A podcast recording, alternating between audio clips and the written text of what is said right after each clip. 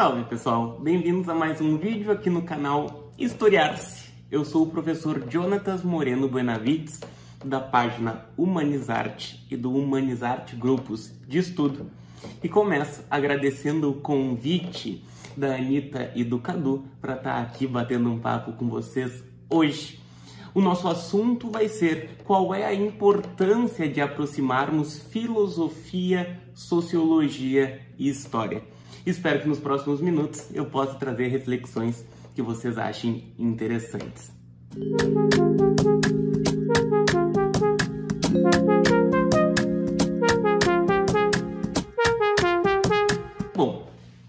Desafio falar sobre a importância de aproximar essas disciplinas, principalmente porque muitos diriam que essa aproximação pode ser um pouquinho irresponsável, dependendo da forma como ela for feita. É legal que a gente perceba que academicamente, nós que somos oriundos da história, nós somos acostumados a realizar pesquisas e trabalhos acadêmicos cada vez mais super especializados, super pontuais.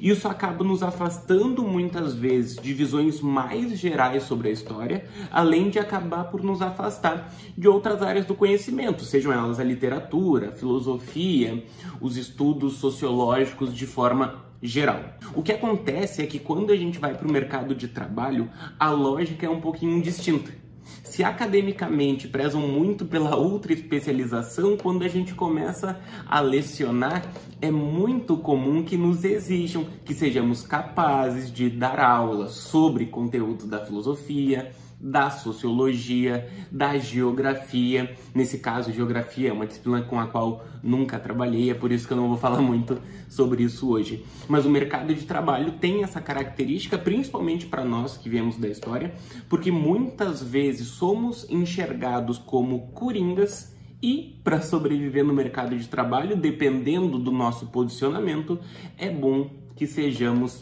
de fato o que acontece é que quando nós buscamos ao mesmo tempo sermos professor de história, mas também trabalhar essas outras disciplinas, me parece que isso pode ser feito de duas maneiras. Uma delas é meio a contragosto, quando nós vamos dar aula de filosofia, sociologia, mas essa não é realmente a nossa vontade. Entretanto, tem um outro viés, que é esse que eu gostaria de defender na nossa conversa hoje, que é um viés que vai perceber que o desenvolvimento de estudos aprofundados sobre filosofia e sociologia podem enriquecer muito a nossa compreensão e a nossa prática pedagógica na disciplina histórica. Mas para que isso seja de fato uma conversa construtiva, eu preciso primeiro pontuar qual é o meu lugar de fala enquanto acadêmico, assim como enquanto professor, para que não pareça que aquilo que eu vou defender hoje, essa aproximação, deve ser algo mais geral do que realmente é meu intuito. Vou falar a partir da minha perspectiva, da minha experiência de trabalho e de acordo com o público que eu busco dialogar na minha prática docente. Primeiramente, eu acho que cabe destacar que hoje eu realizo pesquisa na pós-graduação em História pela Universidade Federal do Rio Grande do Sul a nível de doutorado. Eu sou vinculado a uma linha de pesquisa chamada Cultura e Representações e tenho trabalhado há algum tempo com perspectiva sobre a morte no período medieval, principalmente quando falamos da morte dos mártires no seu formato literalizado por mendicantes franciscanos e dominicanos no século XIII, no norte da Itália, em algumas regiões francesas. Percebam aquilo que eu tinha dito da academia exigir um nível de especialização bastante restrito na maior parte dos casos. O que acontece é que, por conta do meu objeto de estudo e por conta dos tipos de documento que eu analiso, é imprescindível para mim, tem sido algum tempo, que eu me debruce sobre outras disciplinas. Tenho feito esse trabalho para minha pesquisa há algum tempo a partir da antropologia, mas também alguns estudos sobre análise literária, já que eu trabalho com um gênero chamado a geografia, são relatos de vida de santos. Então isso fez, isso exigiu de mim já uma aproximação com outras disciplinas para além da história ao longo da minha trajetória de pesquisa. Sem essa aproximação, minha compreensão do fenômeno cultural da morte, assim como minha análise sobre esse tipo de documento, certamente seriam abaixo do que eu desejo realizar. Outra questão de lugar de fala que eu preciso destacar é o público com o qual eu trabalho, daí sim na minha atividade enquanto professor porque eu tenho me dedicado alguns anos a trabalhar com um público vestibulando. Tenho experiências com estudo a nível de ensino médio, a nível escolar, mas não é aquilo ao que me dedico mais. O pré-vestibular e grupos de estudo de filosofia, sociologia e história é o que eu tenho feito de fato profissionalmente com maior vigor. Então eu trabalho com um público que tem objetivos muito pragmáticos e muito marcados, que tem a ver com os desafios que são exigidos desse público por exames como o Exame Nacional do Ensino Médio, mas também vestibulares, principalmente o vestibular da Universidade Federal do Rio Grande do Sul, por uma questão geográfica, né? O local onde eu trabalho, os estudantes normalmente têm esses dois objetivos, o Enem e a URIX. Então eu trabalho com um público que tem uma exigência muito clara e uma exigência muito fácil de ser mapeada. A gente consegue analisar através dos anos anteriores de prova, o tipo de questão que acaba caindo, então eu consigo saber qual é o tipo de aproximação entre as disciplinas que é válido que eu realize em sala de aula e aquelas que não são tão necessárias assim. Então a defesa que eu faço de que o professor de história vai ganhar qualidade no seu trabalho a partir da aproximação com essas outras disciplinas certamente tem muito a ver com o tipo de público e o objetivo do meu público. Então não vamos generalizar isso de forma um pouquinho exagerada. Apesar do meu foco ter sido pré-vestibular nos últimos tempos, a minha experiência como professor escolar demonstrou já que muitas vezes é exigido da gente, como eu vinha dizendo no início da nossa conversa, que sejamos capazes de desenvolver conteúdos de outras disciplinas. Então, se eu for falar de forma bem direta sobre as importâncias de aproximarmos esses campos do conhecimento, a primeira questão é mercadológica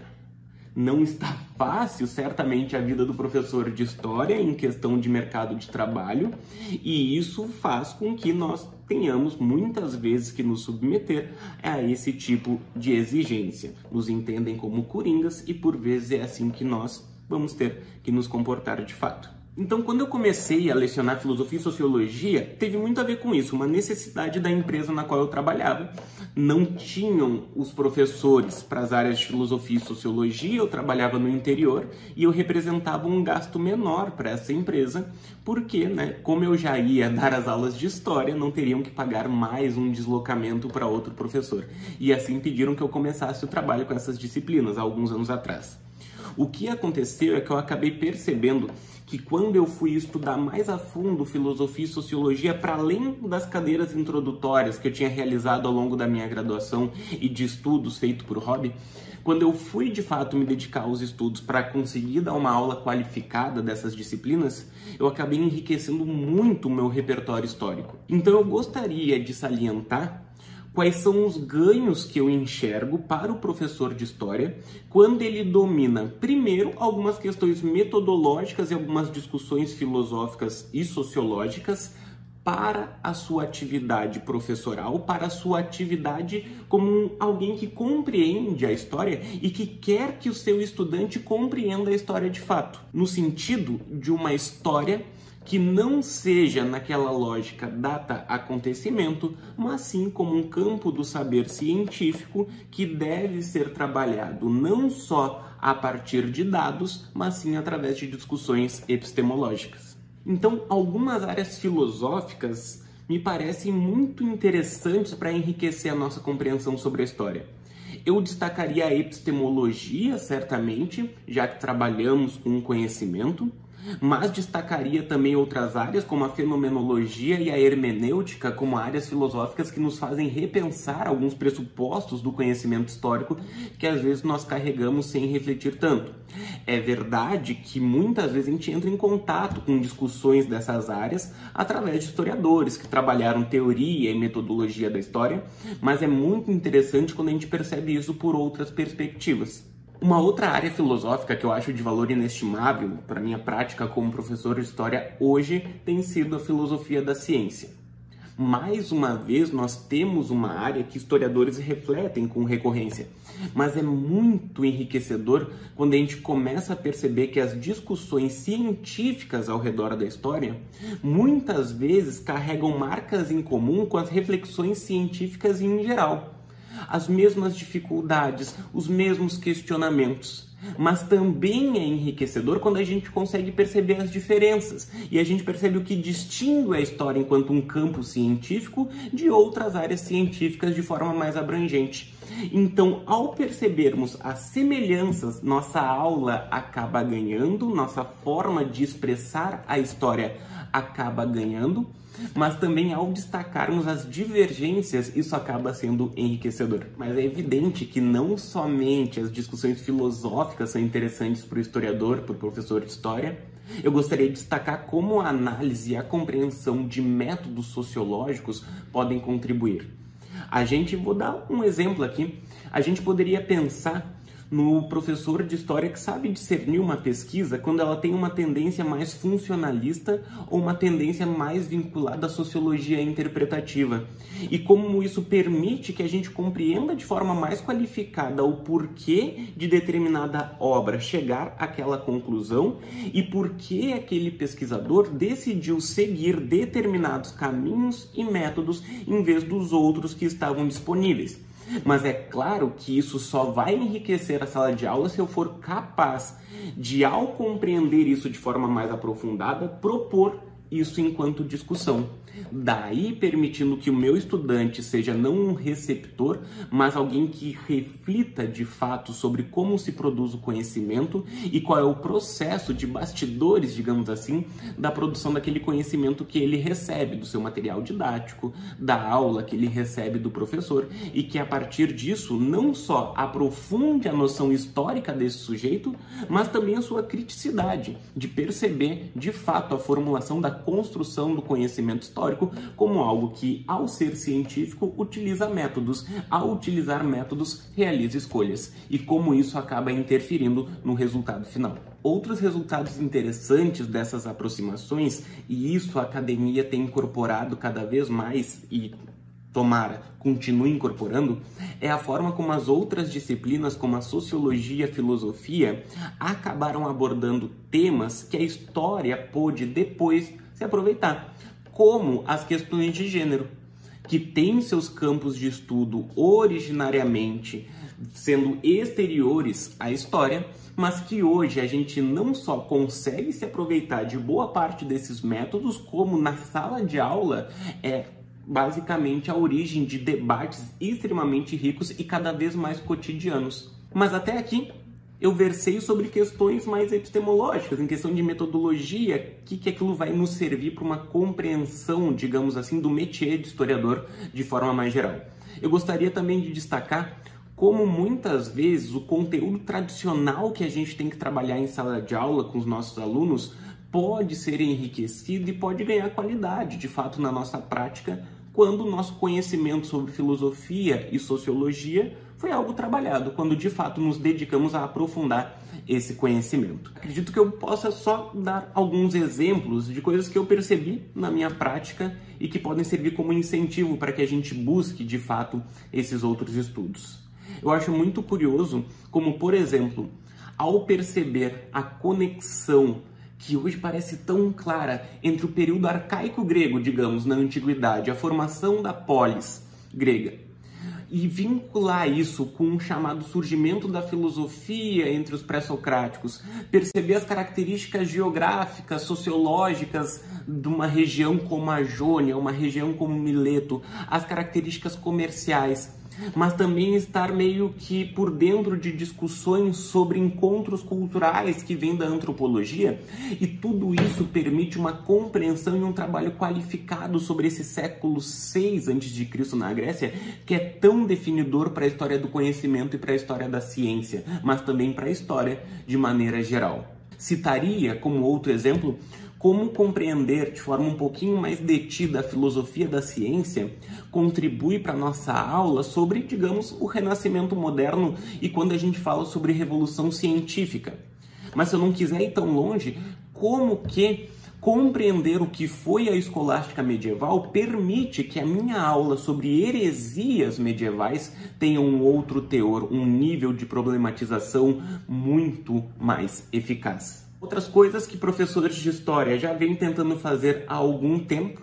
por exemplo, quando verificamos que o estudo da filosofia política moderna é algo praticamente indispensável para que a gente possa fazer com que o nosso estudante de fato se debruce sobre a temática do Estado Nacional moderno. E como é interessante quando a gente consegue demonstrar as concepções, por exemplo, dos contratualistas, mas também de Hegel, a contribuição dada por Marx para as discussões sobre o Estado burguês, ou as contribuições de Max Weber através da análise do monopólio, do uso legítimo da violência, ou a teoria da dominação weberiana, e como isso faz com que a nossa compreensão, enquanto professores, dessa instituição, desse fenômeno que é o Estado Nacional Moderno, seja melhorada, o que certamente vai gerar benefícios para aqueles que têm aulas com a gente. Trazendo um pouco para a história do Brasil a gente certamente consegue perceber, por exemplo, através de contribuições da antropologia, questões que nos ajudam muito para que a gente não acabe comprando discursos de documentos europeus, na maior parte dos casos, que tratam, por exemplo, dos nativos aqui no continente americano. Mas esses estudos também nos ajudam a entender por que determinadas escolas de pensamento, digamos, o evolucionismo sociocultural, chegaram às conclusões às quais chegaram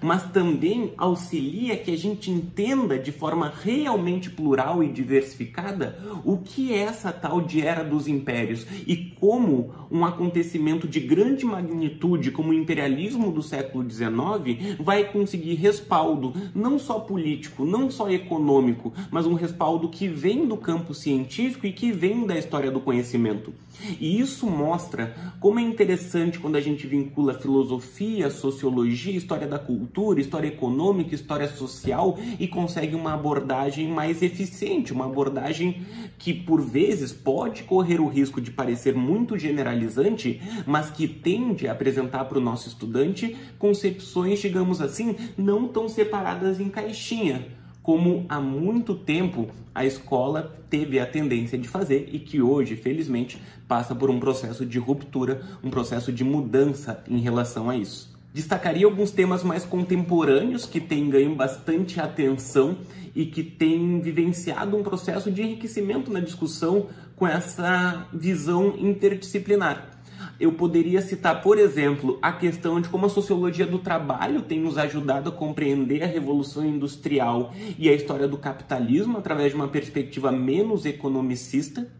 mas também como a sociologia e a filosofia têm permitido compreensões sobre esse contexto de globalização,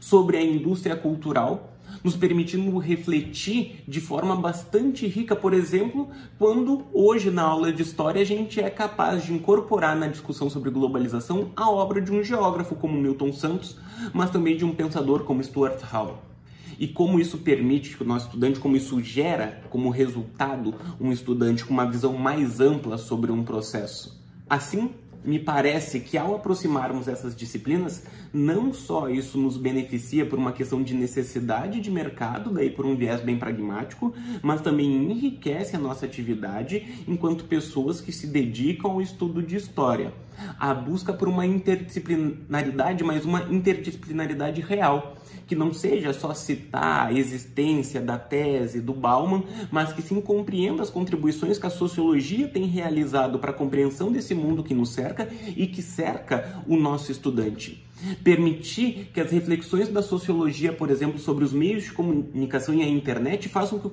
que o nosso estudante reflita sobre aquilo que acontece ao seu redor e sobre o sistema ao qual ele está submetido. Ou talvez permitir, depois de uma aula sobre grandes guerras, por exemplo, que a gente demonstre como a filosofia e a pauta existencialista reagiu a esse contexto e mostrar para o nosso estudante que toda essa questão existencialista que tanto tem incomodado não só a geração deles, mas a nossa e a geração que nos antecedeu, tem gente trabalhando sobre isso e mostrar que as problemáticas que eles passam a nível social, mas também a nível existencial, não são problemáticas individuais, são coisas que já têm gerado trabalho há algum algum tempo, trabalhos que talvez a gente consiga incentivar eles a conhecerem e assim enriquecer o arcabouço cultural desses estudantes, né, que vão ter a confiança depositada em nós. Eu espero que nesses minutos eu tenha conseguido demonstrar o porquê eu considero interessante que o professor de história tenha assim capacidade e busque de forma aprofundada o estudo da filosofia e da sociologia. Encerro a minha fala agradecendo mais uma vez o pessoal do canal Historiar-se, Anitta e Cadu. Muito obrigado pelo convite. Espero poder participar futuramente. Sempre que eu puder contribuir com alguma coisinha, estou à disposição. Não se esqueçam de se inscrever aí no canal do Historiar-se, deixar o joinha e ativa o sininho para apoiar o projeto desses dois, que é um projeto sensacional. Fechou? Até uma próxima oportunidade. Beijão. Tchau, tchau.